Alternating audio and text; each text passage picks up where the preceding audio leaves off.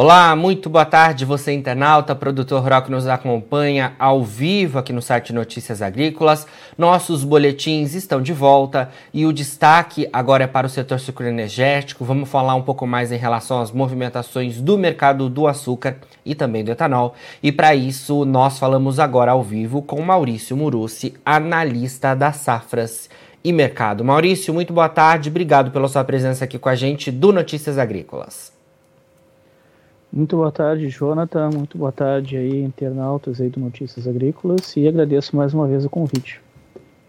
Nós é que agradecemos, Maurício. Bom, queria começar falando sobre as movimentações recentes no mercado do açúcar, né? A gente que aí nessa semana tem acompanhado as oscilações no mercado do petróleo, né? Também o câmbio, né? Ambos no financeiro. A gente também tem projetos lá em Brasília, né, que impactam de alguma forma o setor e nesta semana também tivemos aí a recente divulgação da Única em relação à, à moagem na última quinzena. É, queria que você começasse falando para a gente, Maurício, sobre é, como é que você tem visto o mercado do açúcar nesses últimos dias, né? A gente que tem visto o mercado seguindo ao redor de 18 centavos por libra-peso. Bom, basicamente o mercado ele vem de uma tendência em Nova York, né, o de açúcar. Né? Ele vem de uma tendência de baixa por pelo menos umas três a quatro semanas. Ao longo dessa semana, agora quarta, quinta, quarta, é, dessa quinta e última semana de junho, tivemos até alguns movimentos de reação em Nova York, mas muito pontuais, que nem de longe recuperam as quedas acumuladas, tá? E basicamente o mercado de açúcar tem reagido aos fundamentos, que é uh, o andamento da safra do corrente 2022-23 no centro-sul do Brasil, sem percalços climáticos. O que, que eu quero dizer?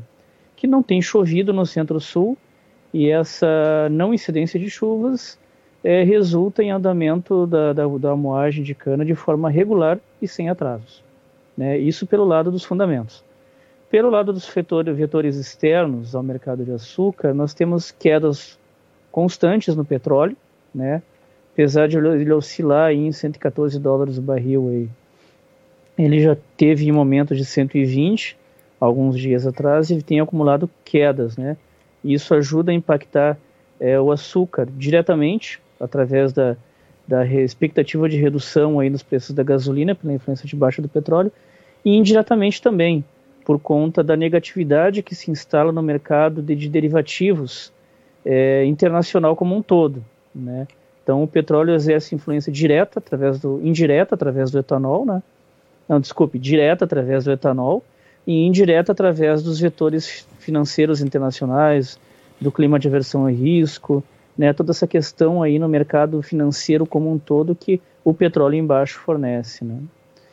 E basicamente uh, o, o, drive central, tá? o drive central do açúcar em Nova York segue o dos fundamentos, tá?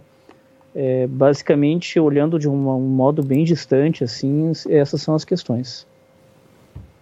Perfeito, Maurício.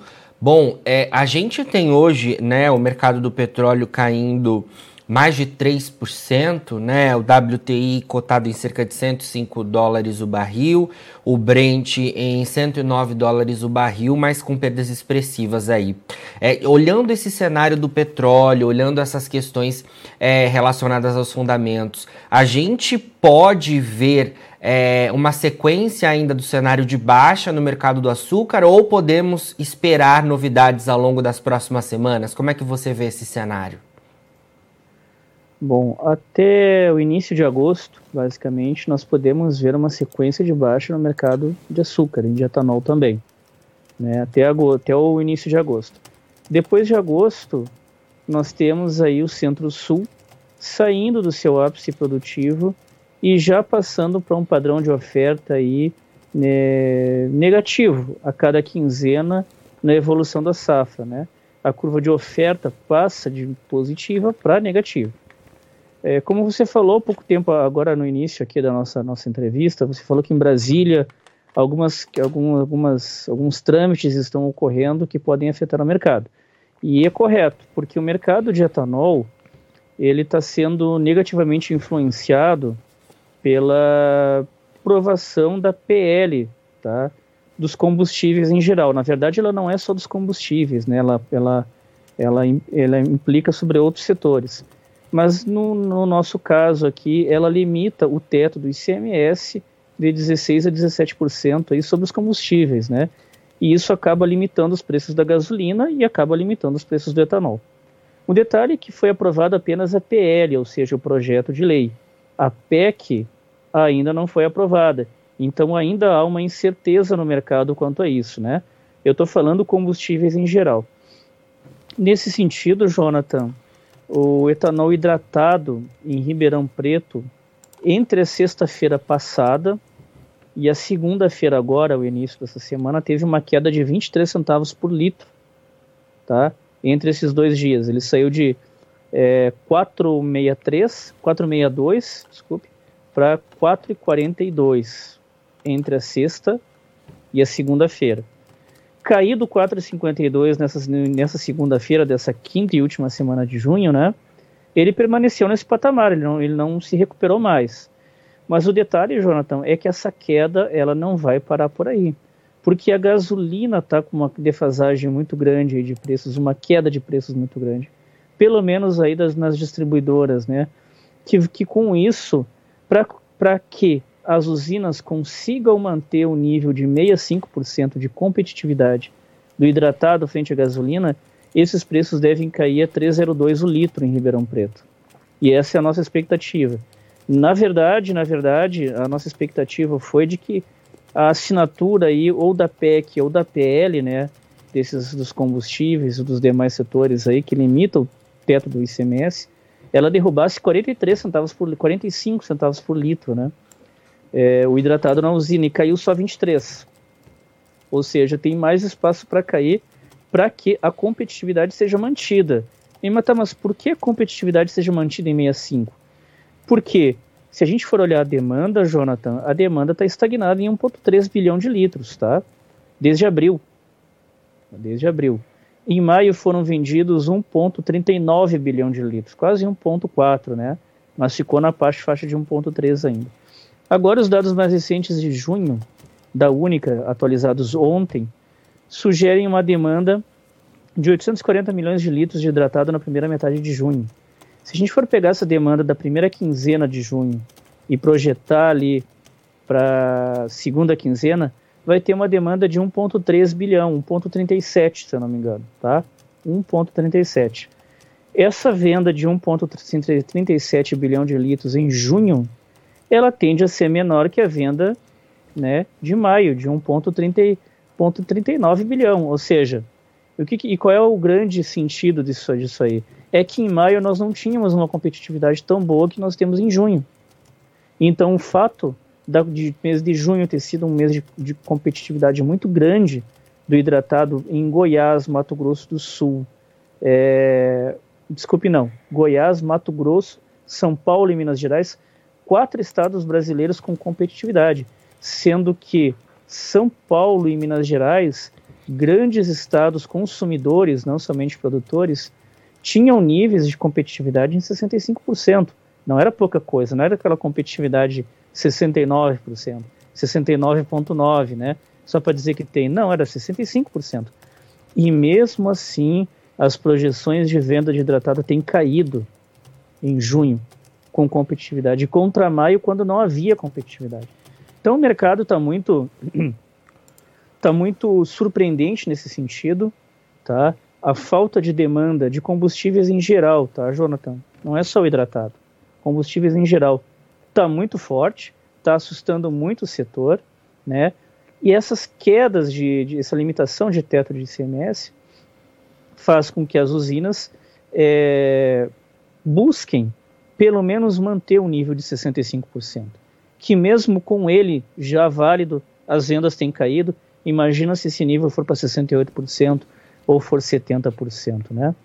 E isso a gente não pode esquecer também, Jonathan, é que tem, além da, da, dessa PEC dos, dos, combustíveis e que limita o, o teto do ICMS para vários produtos da cadeia econômica em geral, não só combustíveis, né? Nós temos a PEC dos biocombustíveis, essa é uma PEC exclusivamente voltada ao etanol. Uhum. Tá? E, caso, e caso aprovada essa PEC, Jonathan, para não me estender muito aqui, vou resumir, tá? Ela tende a derrubar o ICMS em São Paulo de 13,3% para 9,6%. Se isso acontecer, esse piso que eu falei agora há pouco no início da entrevista, em R$ 3,02 para Ribeirão Preto, ele consegue subir para R$ 13,10. Tá? Mas ele depende da aprovação da PEC dos biocombustíveis, tá? que é uma outra PEC. É diferente dessa que foi aprovada sexta-feira passada. Aí. Se a gente for olhar na mídia, Jonathan, eu acho que tu deve saber isso melhor do que eu, há declarações de, de, de representantes políticos aí ligados ao agronegócio, tá? De que na semana que vem essa PEC deve ser aprovada, tá? Mas por enquanto nós temos declarações, nós não temos uma ação efetiva, né? Que é muito que são dois mundos diferentes, né, Jonathan?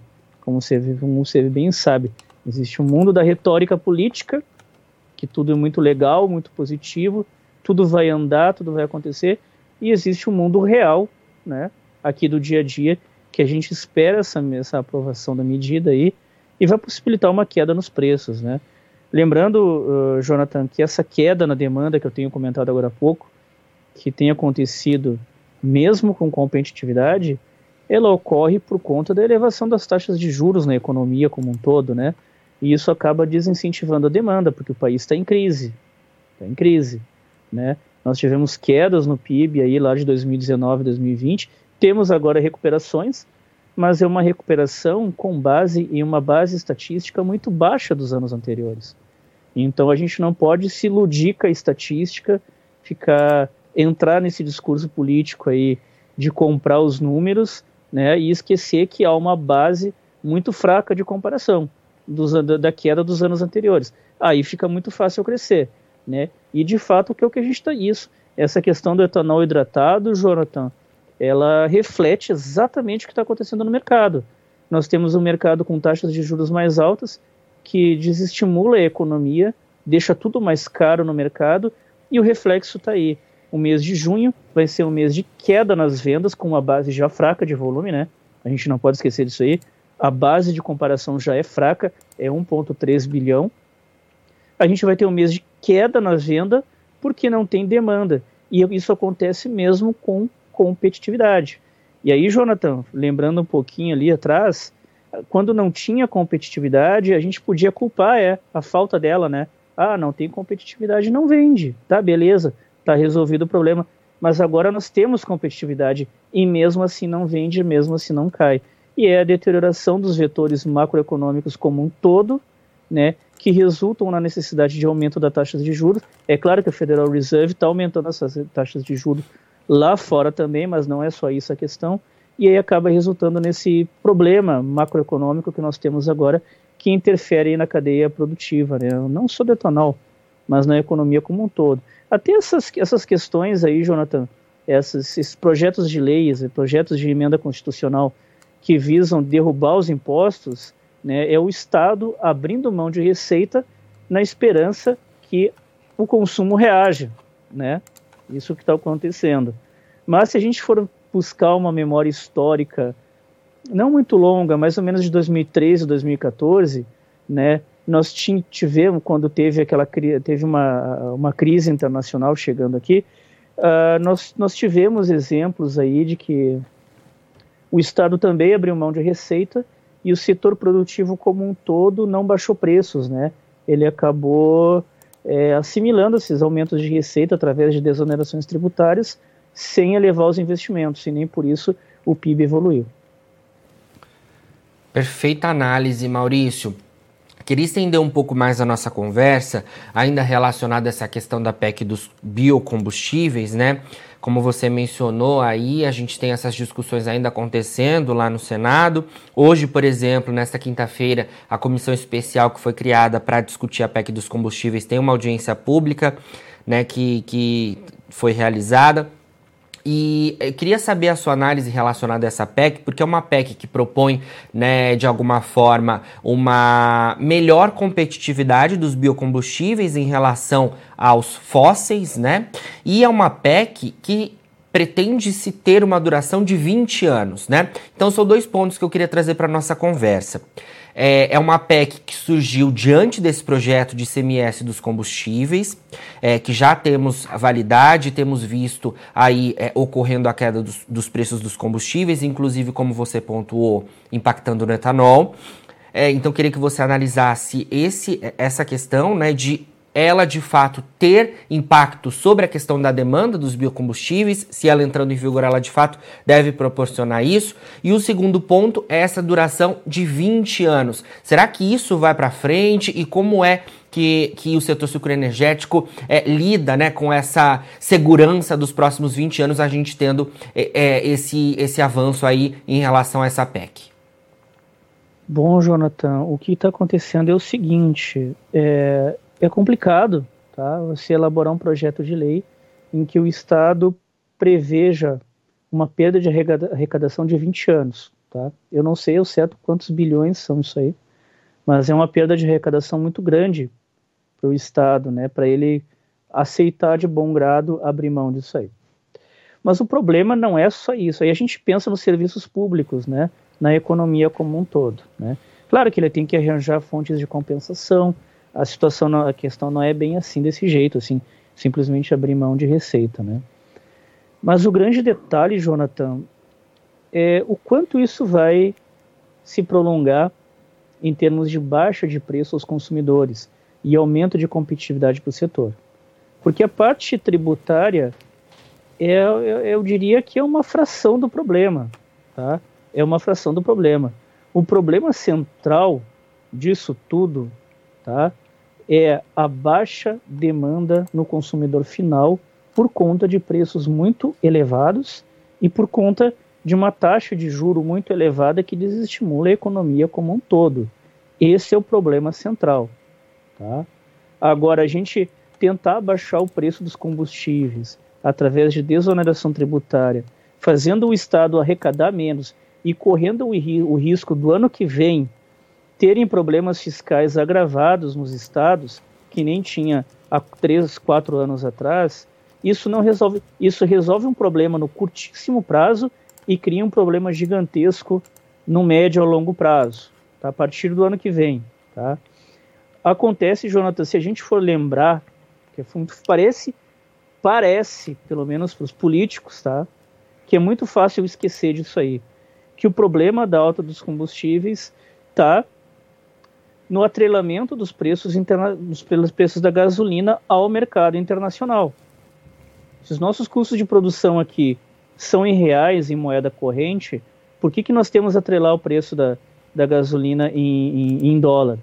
Né? São em parte, né? porque a, gaso... a Petrobras importa muita gasolina ainda. Então, algum, algum, algum evento inflacionário internacional, como é o caso da guerra da Ucrânia, mas na verdade esse evento inflacionário internacional ele foi agravado com a guerra da Ucrânia. Ele já existia antes. Em outubro do ano passado, os Estados Unidos já enfrentavam os maiores níveis de inflação em 30 anos. Em outubro do ano passado. E a guerra aconteceu em fevereiro. Então já tinha um problema no, no cenário internacional como um todo. Antes da guerra. A guerra só veio agravar isso aí.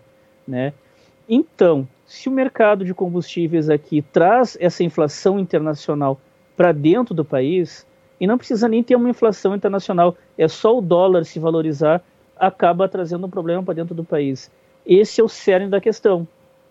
Agora, quando o Estado ele não consegue entender isso aí, mas na verdade ele entende, né? no fundo ele entende, mas entre aspas ele não consegue entender isso aí e ataca esse problema, né? abrindo mão de receita e gerando crise fiscal nas entidades menores ao longo do ano que vem, isso resolve momentaneamente, digamos, no máximo em 40 dias, tá?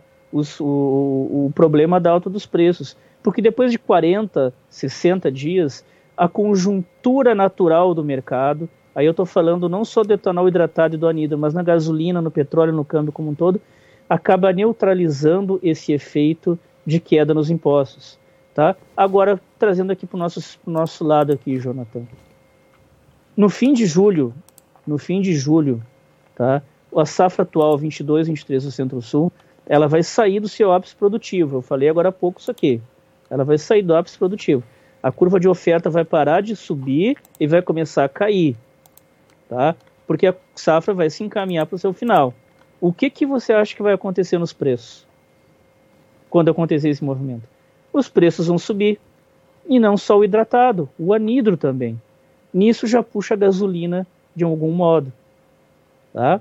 Então, se o hidratado e o anidro começarem a subir, teremos já dois vetores de, de, de, de sazonal da safra, tá? efeitos de sazonalidade do período, que vão neutralizar grande parte dessa perda, dessa queda tributária, que vai vigorar 30 dias, 60 dias, no máximo, e o problema vai continuar mais para frente. Então a gente não precisa, Jonathan, nem pensar no ano que vem para ter esse problema aí renovado, né? Já agora, nessa, quando se aproximar entre safra, nós teremos aí preços mais altos. Isso sem falar no câmbio, porque o Federal Reserve ele tem mais agendado mais dois aumentos nas taxas de juros, né, internacional ao longo desse ano. Então nós temos mais duas ondas aí de, de valorização do dólar, tá? Pelo câmbio também nós temos alto aumento de alta nos combustíveis, porque a Petrobras importa diesel e gasolina, né? Só pelo diesel aí já contamina toda a inflação, todo o setor, todo o setor da economia pela inflação, né? Então nós temos vários vetores, Jonathan, isso sem falar o seguinte, rapidinho, vou abrir um parêntese aqui, tá? Desde final de março até a primeira semana de junho projetada, não tem chovido de forma significativa no Centro-Sul. Os modelos climáticos do INMET, que nós temos consultado, projetam que até agosto as chuvas vão continuar fracas. E se der uma nova uma seca no Centro-Sul, que nem deu no ano passado? Porque a gente está observando um padrão de clima igual do ano passado, exatamente igual né? E se der uma outra seca, o que, que vai acontecer com os preços? Na verdade, a gente nem, nem precisa de outra seca, né, Jonathan? Para que o mercado ele tenha uma valorização sazonal nos preços e já neutralize essa queda, essa desoneração tributária. E no fim, o Estado vai abrir mão de receita, vai originar crise fiscal nos estados, no, nos estados, né, nas, nas, entidades federativas menores, é, perda de qualidade nos serviços públicos, praticamente para nada. Perfeito, Maurício. Você trouxe para a gente né, os dados da Única que foram divulgados nesta semana, relacionados à questão da demanda. São importantes informações aí para a gente que devem direcionar as negociações. É, mas queria que você falasse também é, em relação à, à, à, produção né, de açúcar, que também teve retração ante o, o ano passado. Esses dados são referentes à primeira quinzena de junho. É, queria que você analisasse essas informações informações para a gente, porque apesar da safra estar avançando, tem esse outro é, indicativo relacionado ainda à, questão do comparativo com o ano passado. A gente ainda tem visto nesses números o, o atraso dos trabalhos de, de, moagem e de produção? É isso que esses números trazem para a gente?